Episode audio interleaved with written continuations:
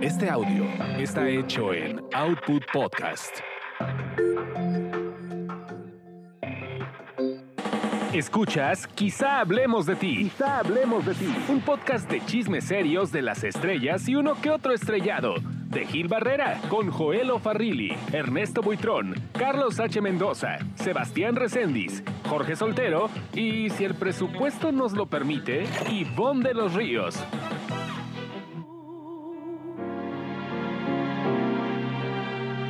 Extraño, como los árboles extrañan el otoño. Este es el episodio número 2, capítulo 2 de la, de la edición 117. 117 de Quizá Hablemos de Ti. Estamos recordando a Carmen Salinas. Ella, como ustedes eh, Seguro sabrán. se habrán enterado, eh, pues es- está prácticamente enfrentando un proceso de salud sumamente complejo. Esto lo estamos grabando el jueves 11 de junio, 11 de noviembre. Cerca jueves, de las 10 de la noche. Cerca de las 10 de la noche. Y en lo que ha sido la primera jornada de Carmen, de la señora Carmen Salinas en el hospital. Una jornada bien particular, Gil, porque mm, muy difícil para los periodistas que hemos cubierto eh, todo el tema. Eh, mucha consternación, incluso una, una consternación reflejada en los programas, ya, ya al aire como tal. Una consternación que a mí no me había tocado ver, no sé si a ti. No, no, no, no, no. Este, hablábamos de esta cercanía que tiene Carmen, que tiene Carmen con eh, la comunidad reporteril y que la ha tenido desde hace muchísimos años, ¿no? Con varias generaciones. Y bueno, pues obviamente hay, eh, como bien dices, Joel, una tremenda nostalgia, incertidumbre en torno a, a qué va a pasar con ella. Pero aún así todos han salido con un profesionalismo cabal, ¿no? Hacer lo que les corresponde. A mí se me acabó el profesionalismo esta mañana. Yo no, cuando daba mi reporte del estado de salud, no pude evitar romperme un poco. Y no me arrepiento, en realidad. Porque lo que la gente escucha es lo que yo soy. Y esta vez me quise dar el chance como me lo voy a dar ahorita seguramente en algún momento. Bueno, hay ciertas licencias que hay que tomar. Lo importante es que al final Que me están... parecen muy válidas, ¿sabes? No, por supuesto. Pues digo, Sí. al final... pues, Digo, a, a- a ti te tocó vivir una época muy cercana con, con Carmen. Oye, pero primero hay que decirle a Jorge Soltero que pase porque ya, está ¿Ya Jorge llegó Soltero, Paula? Ya llegó Paula desde Guadalajara, Jalisco, Jorge Soltero. Oigan, muy buenas noches, eh, compañeros. La verdad es que aunque uno está a la distancia, también la noticia pegó muchísimo porque yo tengo una anécdota para la gente que no lo sepa, por qué nos ganaba y por qué queríamos eh, siempre entrevistar a Carmen Salinas y por qué la queremos tanto. En una ocasión el Chato Sejudo, que en paz descanse, estaba organizando una rueda de prensa acá en Guadalajara y de pronto este, le decía al oído, "Ay, es Sebastián Recendis, ¿no? Gilberto Barrera de tal medio, ¿no? Y le dijo Jorge Soltero y me empieza a dar la entrevista luego la interrumpe y me dice, solterito, ¿cómo estás? Te quiero mucho y tiene mucho que no te veía. Y yo entre mí diciendo, pues, pues es la primera vez que la entrevisto, ¿no? Era la primera vez que la veía, pero me llevó a comer. O sea, después me dice, vente, Jorgito, es que tenía mucho que no te veía y cómo te extraño, mi vida, mi rey, mi chulo. Ya sabes cómo, cómo era este Carmen Salinas con los reporteros. Y de repente me dice, vente a comer, mijito. Y yo estaba así como que, ¿me voy a comer o no? Y me dice el chato, sí, vente, te invitó y nos bajamos ahí al, restaurante del hotel, empezamos a, a, comer, cenar más o menos, y me decía, platica, ¿y cómo está tu mami? ¿Cómo está tu papi? Y yo de repente era de que, pues sí, le contaba y me ganó, y cada vez que le veía, bueno, tengo un apellido poco común, entonces siempre era mi solterito, mi solterito, y es una persona que, que yo creo que por ese tipo de acciones ganó a cada uno de los representantes de la prensa nacional. Sí, sí, sí, siempre cálida, ¿no? Siempre muy cálida y este, respetuosa, ¿no? Porque, por ejemplo, en, algún, en alguna etapa tuvo una especie de rivalidad con Gustavo Adolfo Infante, ¿no? Que, que- que creo que fue de, la, de los pocos que se aventaban el tiro de, de echarse un tiro con Carmen, ¿no? Ya con estos, eh, estas confrontaciones mucho más fuertes. Porque también en otras épocas así, así, así lo hacía Carmen, ¿no? O sea, ella defendía una cosa y había esta diversidad de ideas. Pero pues con Gustavo le hablaba de usted, ¿no? Ya dejó el Gustavito y llegó este se encontraba con él y le hablaba de usted con todo el respeto, pues para tratar de establecer una comunicación, porque también era una mujer abierta, ¿no? De criterio. Era una mujer que también sabía escuchar y sabía escoger sus batallas, que también es importante, ¿no? Sí, ella tenía, tiene una frase eh, de, decía, es muy fácil ser amigo de Carmen Salinas. Eh, Sí. Le encantaba esa frase, la repetía constantemente, le encanta. Oye, oye, Joel, no sé si esté bien que lo diga aquí en este podcast, pero Sí. si a un reportero le faltaba el pan en su mesa, tenía una enfermedad y llegaba a oídos de Carmen Salinas, siempre había un depósito en la cuenta de este reportero. Sí, claro, claro. Sí, sí, sí, le echaba, echaba mano de todo. Yo, yo quiero compartirles un poquito, una anécdota con esta canción que escuchamos, Te extraño. Si me la puedes fondear un poquito, mi querido Carlos H. Mendoza, otra vez. Porque para ella tiene un significado muy especial y con el tiempo para mí también adquirió un, un significado sumamente especial. Entonces, este extraño, por supuesto, de Armando Manzanero, em, grabada bajo la dirección de su hijo, Pedro Plasencia. Escuchamos un poquitito, si les parece. extrañan las noches sin estrellas, como se extrañan las mañanas bellas, no estar contigo por Dios que me hace daño. Te extraño cuando camino, cuando lloro, cuando río, cuando el sol brilla, cuando hace mucho frío, porque te siento como algo muy mío. Vámonos. Y, y resulta que un día, un día de 2012, Gil, em, llegué a tu oficina y te dije, me voy de este equipo, de este equipo, que era el diario Basta. Y me iba porque ese minutos atrás, de repente se me, había- se me había nublado la visión y me había, me había quedado prácticamente sin poder moverme porque no veía nada, veía todo nublado. Y llegué a tu oficina muy alterado. Y te dije, ya me voy. Y. Y tú me dijiste que, que no me fuera, que me tomara el tiempo que necesitara. Es que, bueno, hago referencia siempre a este momento porque me marcó mucho. Y por eso te viviré siempre agradecido, pero. Y claro que me convenciste. Me dijiste que no me preocupara, que me tomara el tiempo que quisiera, que necesitara. Y que me fuera a atenderme de los ojos. Y mi siguiente punto, esa tarde, fue la casa de Carmen Salinas. Y llegué un poco afligido. Mejor, eso sí, que contigo, pero llegué un poco afligido todavía. Y entonces nos fuimos al estudio a ver la tele. Y mm, estaba yo con la vista todavía un poco nublada. No podía ver con claridad lo que pasaba en la pantalla. Era una película, creo. Y Carmen empezaba a relatarme, a reseñarme, a describirme lo que pasaba en la televisión cada uno de los cuadros. Y si había un diálogo en inglés, me lo traducía. Y entonces, bueno, me fue calmando y al final de esa tarde que se convirtió en noche, porque fueron varias horas, terminé recostándome en, su regazo. Me abrazó y me empezó a cantar Te extraño. Y me cantó la canción completa. Y yo le acompañaba como una malísima segunda voz en algunos de, los, de las estrofas. mientras ella me abrazaba fuerte y me hacía sentir un poco mejor. Al menos con un poco más de certidumbre, porque en ese momento había mucha incertidumbre.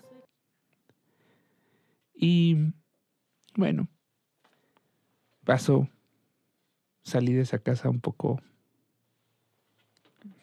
quizá con un poco de más rumbo para mí. Y pasaron semanas y tiempo después recordando esa anécdota, ella me decía que esa canción era la que le cantaba a su hijo Pedro en los últimos días de vida de Pedro, cuando el cáncer de estómago lo estaba acabando y los dolores eran cada vez más insoportables. Y una de las maneras de, de calmarlo era de extraño. Y a Pedro le gustaba mucho y le decía, mamá, cántame, te extraño. Y esa, eh, pues esa fórmula había funcionado también conmigo. Y esa era justamente también Carmen Salinas. Esa es Carmen Salinas. No quiero hablar en pasado. Esa es Carmen Salinas también. Te extraño como los árboles extrañan el otoño en esas noches que no concibo el sueño. No te imaginas, amor, como te extraño. Te extraño. Otra de las facetas que tenía Carmen Salinas durante mucho tiempo y que, le abrió este, también las puertas de- de otro público era el de la imitación. Aprovechaba cualquier momento y, y- y- esta eh, mujer visionaria, como, como siempre fue, estaba enfocada en, en- en divertir a la gente porque ella tenía muy claro que se debía al público, Jorge. Sí, fíjate, ahorita que dijiste eso, quizá muchas generaciones no ubicaban esta parte y hay un meme de Carmen Salinas a partir de un video, Mijil, porque ella sale imitando a Alejandra Guzmán. Y hace un año, año y medio, se volvió muy viral porque la señora, pues de repente tenía... ah, Yo, yo he visto unas imitaciones ya muy buenas, pero esta imitación era muy chistosa, era muy, muy, muy chistosa, la verdad. Y este, a mí me encantaba verla y muchas generaciones conocieron a Carmen Salinas a partir de este video. No sé si lo, lo hayas visto, Gil. Sí, sí, sí. Además, sabes que era muy curioso porque no le importaba el estereotipo, ¿no? O, o- o su aspecto Exacto. físico. Ella decía, va, voy a imitar ahora a Celia Cruz, obviamente, porque la conoció, ¿no? Fueron amigas, cercanas, Comadres. comadres. Sí. Y este, pero no le importaba hacer a la Guzmán o hacer a Lucerito, Gloria Trevi. Gloria Trevi. eh, eh, y era increíble el fenómeno, porque además, pues, por ejemplo, en su momento Raúl Velasco, que tenía el programa musical más importante del país, pues le daba el espacio a las imitaciones de Carmen Salinas. ¿Es tan amable de echarse como un perro, por favor?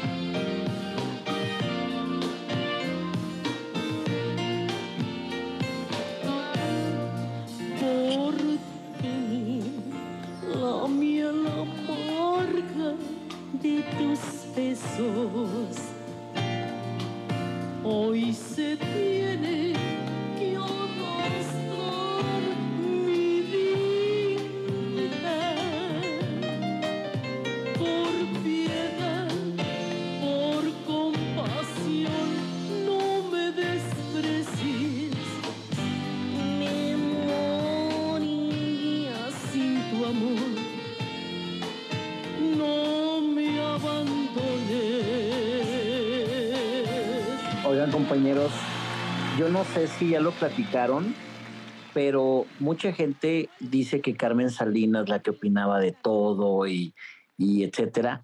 Pero también el orgullo que nos dio, no sé si recuerdan esta película con Denzel Washington, ¿Mm? algo Men de on Fire. Men on Men on Fire, Fire, ¿sí? sí, claro. que de repente yo estaba, me invitaron a la premier y tenía que hacer una, una reseña de la película y de pronto estar viéndola y ver a Carmen Salinas al lado de esos grandes actores hollywoodenses, yo sentí mucha emoción, señores. La verdad, tengo que ser muy honesto. Pero además te filtraba lo que estaba viviendo. O sea, cuando este tema de la confidencialidad, sobre todo las películas gringas, es tan, tan riguroso, pues ella no tenía empacho en decirlo, ¿no? Y ella decía, voy a, voy a filmar con Denzel Washington y vamos a hacer una escena caminando, ¿no? Y entonces la gente de la distribuidora estaba, ¿cómo ya lo dijo? Pero pues así era, ¿no? Transparente.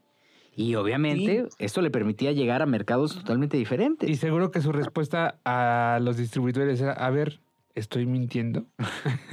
Jorge. No, ¿Bombo? pero ¿sabes qué? Yo me acuerdo, ¿sabes cuál fue de las filtraciones? Estaban cuidando mucho el nombre de la protagonista infantil, que en ese momento era Dakota Fanning.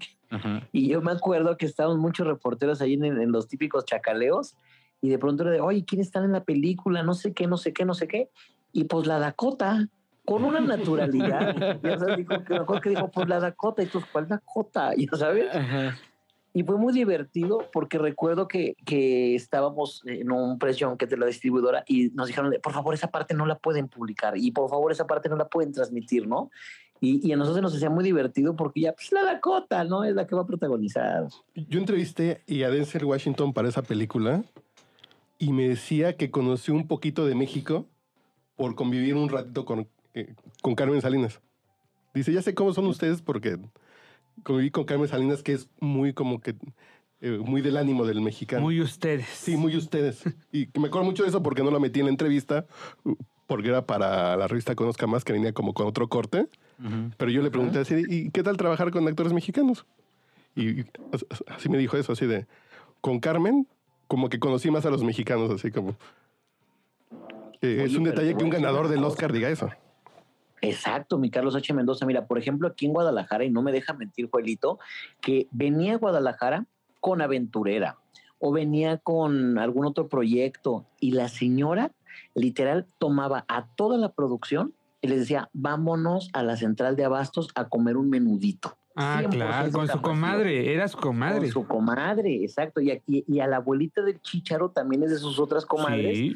Iba primero por la abuelita chícharo, luego iba por la producción y terminábamos todos comiendo menudo en pleno este, central de abastos de Guadalajara.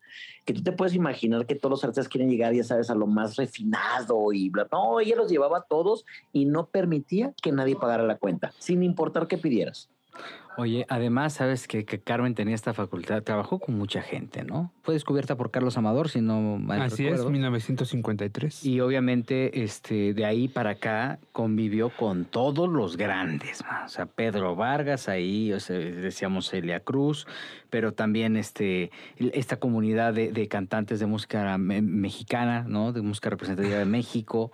Este, pero también este, co- con, con, eh, con los actores, también con Manolín, también con Shilinsky, también con la, esta eh, eh, camada de actores de comedia que es César Bono, que Bueno, Rafael Inclán, ¿no? Claro. O sea, el, el espectro artístico que tenía Carmen era, o que tiene Carmen, es amplio, Tiene-. Con políticos, con intelectuales, con la carpa, con el... Tiene Carmen Con las una ficheras, todo. anécdota muy chistosa de su ingreso al cine. Resulta que eh, cuando Silvia Pinal hace María Isabel, pues Carmen está dentro del elenco.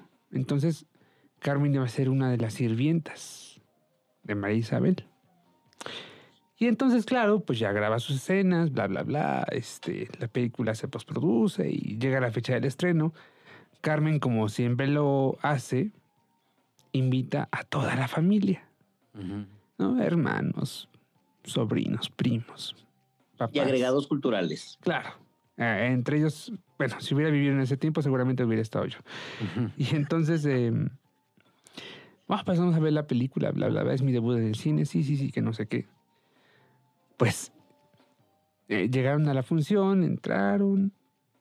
Carmen Salinas nunca apareció en la película. Extrañamente porque... ¿Sería en esta la de Gabaldón? ¿Fue, fue, ¿Sería en esta la de La vida inútil de Pito Pérez de Gabaldón? Que, No, no, no, que esa eh, fue la primera película. No, no, no. Estamos hablando de María Isabel. Ah, ok, ok. Sí, María sí, Isabel. sí, sí, sí. sí. Con Silvia Pinal y... em, se me fue el nombre del otro actor. Bueno, Bueno, uy, tengo un zumbidito por ahí. Este... Carla. A ver, déjame marcar una. Chequemos ahí qué pasa. El duende A ver, es el chato. ya se me está. Y entonces resulta Ah, que ah, Carmen. Espérame, tres, dos. Y entonces resulta que Carmen nunca aparece en, en las escenas de María Isabel, ya con toda la familia ahí, con todo el mundo esperando su escena, sus invitados. Pues nunca llega. Extrañamente, porque hasta ahora no sabe qué pasó, nunca salió en María Isabel, pero Carmen debió debutar en la película de María Isabel. O sea, me la pelucearon, es lo que quieres decir. Pues la quitaron de la película, porque las escenas, ella me lo dijo, sí las grabé. Fíjate nomás. Yo me estaba acordando que yo la entrevisté. Tú me pasaste su contacto para un texto que estaba haciendo para Conozca Más. Y hablé con el Chato Sejudo para hacer un texto sobre lo que era lo naco. Y yo entrevisté a Guadalupe Loaesa y a Carmen Salinas para ese texto. Qué rico. Y ella defendió el tema de... Es que la gente dice que lo popular es naco. Dicen, no, que lo naco va más allá, que es el tema de la falta de cultura, de, del tema de la falta de, de educación, de ser grosero, de ser irrespetuoso. Pero lo popular no es naco. Claro. Y que me acuerdo mucho de eso, que no me acordaba. Hasta ahorita me acordé así que venía una página completa de ella con, con, con camiseta de las chivas, Sí. cuando estaba joven. Es que era chiva, chiva, Sí, sí, sí. chiva. O sea, sí era aficionada a las chivas, ¿no? Y, y, y, y sí, una representante clara de la cultura popular mexicana, porque además Carmen era, podría ser la mamá, pero podría ser la hermana, pero podría ser la abuela, ¿no? Pero podría ser cada una de las La mujeres tía, la madrina. Sí, sí, sí, sí, sí. ¿no? Y los personajes que hacía, pues los hacía con esa dignidad, ¿no? O sea, nunca el tema físico fue un impedimento para ella en bajo ninguna circunstancia, ¿no? Y te habla de un proceso claro de aceptación, ¿no? Y, te, y cuando quería contarte cosas íntimas, te contaba y se abría y, ah, hijo, decía cosas tremendas, ¿no? Un día hubo, eh, en una gira en Los Ángeles, hubo un cantante que pues tuvo algunas rencillas con ella. Nombres, nombres. Esto me lo contó ella, no voy a decir nombres, pero esto me lo contó ella. Y entonces, eh, pues ella le di, eh, él, el cantante le dijo, ay, estás bien gorda. Y ella, con esa habilidad maravillosa, le dijo, ay, esto te apura. A mí lo gorda se me puede quitar, me pongo a dieta y ya. Pero a ti lo pip no se te va a quitar nunca porque no es gripa. Oye, pero también, por ejemplo, fue una promotora de, de muchas actrices. Muchísimas. Por ejemplo, cuando ella hace María la del barrio, me parece, Sí. eh, Carmen Salinas busca a mi papá, mi papá fue periodista. Eh, yo creo que era María Mercedes. María Mercedes, sí es cierto, María Mercedes. Y este, y busca a mi papá y le dice, oye, necesito que me hagas un favor. ¿Sí? ¿Por qué no apoyas a Talía? Porque nadie la apoya, Estamos hablando del 90, más o menos. más o menos. Digo, ya Talía, pues era Talía, ¿no? Era ya la Ah, era protagonista. la de la y la de quinceañera. y era protagonista ya del- Luz de, y este primer, de este primer, de, de esta, de la trilogía de las Marías. ¿no? Y entonces, este, quiero que la apoyes. Papá, ¿cómo? O sea, ¿cómo? Es que no salen los periódicos. A pesar de que tiene el respaldo de la televisión, no salen los periódicos. Y obviamente para poder generar confiabilidad, credibilidad en su carrera, pues tiene que salir en los periódicos. Y es así como hace este, con, este contacto con, con, primero con mi papá y luego después con varios periodistas para apoyar a, a, a Talía. Y entonces Talía quedó eternamente agradecida con Carmen porque al final siempre respaldó a esta jovencita que, pues por, muy, por muy, mucho apoyo que pudiera tener en la televisión, pues no, logra, no lograba encontrar esa confiabilidad por parte de la prensa, ¿no? Y así lo hizo. Pero así lo hacía Sí. con cada uno de los personajes que, que iba conociendo, Cuauhtémoc Blanco en su momento, ¿no? Jorge. Sí, es que lo que quería decir, Gil, que en esa época los cantantes, y sobre todo juveniles, que brincaban a la televisión como que no tenían credibilidad o como que no los pelaban. Prueba de Dios que a Edith Márquez no la pelaban cuando estaban papá soltero, ¿no? Este, tampoco pelaban a Talía. Y eso que estás diciendo tú, me lo contó sin querer. Hace una semana estuve con Lalo Santamarina acá en Guadalajara y me contó todas estas experiencias porque solamente hubo dos Lucio el Guapo en, en Aventurera. Y yo le decía, ¿cómo lograste aguantar tanto tiempo en la obra? Y una de las claves que me dijo fue Carmen Salinas, porque se adaptaba a los horarios, porque le decía, a ver, ¿cuándo tienen? Imagínate, todos eran estrellas, Joel, ¿a poco no? Sí, Y claro. Para, para empatar las giras, imagínense nada más, porque uno estaba en tele, otro estaba en teatro, otro estaba en película, pero lograba empatar y me decía, pues es que Carmen siempre se adaptaba a todo. Y le decíamos, los próximos cinco fines de semana no podemos salir, entonces no salían. Y de repente eran como, como cosas, y eso creo que pocas personas, porque mucha gente no habla de la faceta de productora de Carmen Salinas. Sí, sí, sí, es cierto. También este, impulsora de proyectos, ¿no? Porque cuando necesitaban estudiantes de comunicación, estudiantes de cinematografía, hacer algo, un proyecto, una tesis, iban a buscar a Carmen y Carmen decía, voy a hacer un cameo, voy a aparecer acá, porque apoyaba a los jóvenes. Y entonces, en este ejercicio de, ir renovando las audiencias, este, de repente la brecha, nunca hubo una brecha generacional de audiencias que no conocieran a Carmen. Al contrario, la conocía el niño, la conoce el grande, la conoce este, la gente intermedia y de todos los estratos sociales, que eso también la hacen un fenómeno, ¿no? Sí, totalmente. Em, sus personajes en las novelas más recientes, específicamente en las de Juan Osorio, la acercaron también mucho a- al público infantil. Y también este personaje en Nosotros los Guapos, de Doña Cuca. Me he topado con la sorpresa de que muchos niños no, no la conocen como Carmen Salinas, simplemente como Doña Cuca. Y bueno, pues a eso, eso a ella la, la- la- le fascina. Era increíble, obviamente, ¿no? Por, por- por- es- pues, se va a escuchar como una obviedad, pero e- es increíble el amor que Carmen tiene por su familia. Uh, ese es otro tema. Qué, Eso- qué cosa tan impresionante. De esto vamos a hablar en el siguiente episodio de Sí. Quizá Hablemos de Ti. Volvemos. Ay, cómo no recordar a la dama del tango, la abuelita del Che, de Jorge Cristian. Déjame,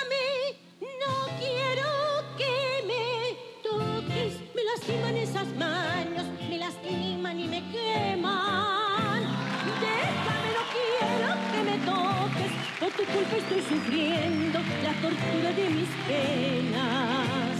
No prolongues más mi desventura. Si eres hombre bueno, así lo harás.